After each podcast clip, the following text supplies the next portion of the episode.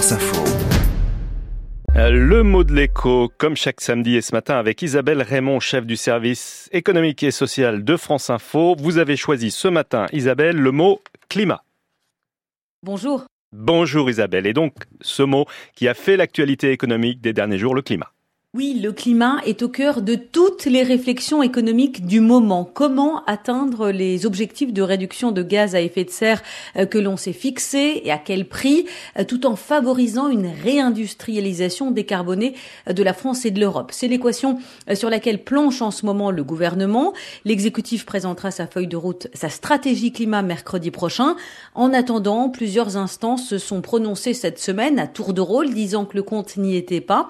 Ce fut le cas du Haut Conseil pour le climat, ainsi, et c'était moins attendu, que l'Académie des technologies, un établissement public euh, composé de plus de 300 experts, parmi lesquels des chercheurs, dont quatre prix Nobel. Et selon ces experts, l'innovation technologique ne suffira pas, il faut absolument en passer par la sobriété. Oui, l'Académie des technologies présidée par l'ancien patron d'Airbus, Denis Rank, est formelle. On ne peut pas tout miser euh, sur l'innovation, sur la technologie pour atteindre la neutralité carbone.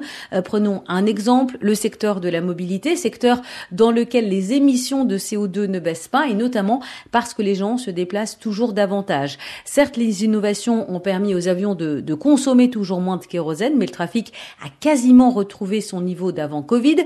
Concernant les voitures, l'Union européenne a certes prévu euh, d'interdire la vente de véhicules neufs thermiques en 2035, mais il faudrait deux à trois fois plus de centrales nucléaires qu'aujourd'hui pour répondre à la demande d'électricité. Jusqu'à 50 centrales, aime à répéter euh, Barbara Dalibar, elle est porte-parole de l'Académie et présidente du conseil de surveillance de Michelin. Et donc Isabelle, il y a une alternative et selon l'Académie des technologies, c'est la sobriété. Oui, la sobriété fera un tiers du chemin selon ces experts. Sobriété accompagnée d'incitations à la fois individuelles et, collectives. Avec cet appel au pouvoir public, il faut avoir une vraie stratégie qui s'appuie sur un investissement massif dans les transports en commun, dans les infrastructures, développer un réseau de pistes cyclables pour favoriser la mobilité douce. L'académie qui prône une sobriété équitable se refuse toutefois à prendre part au débat sur la fiscalité.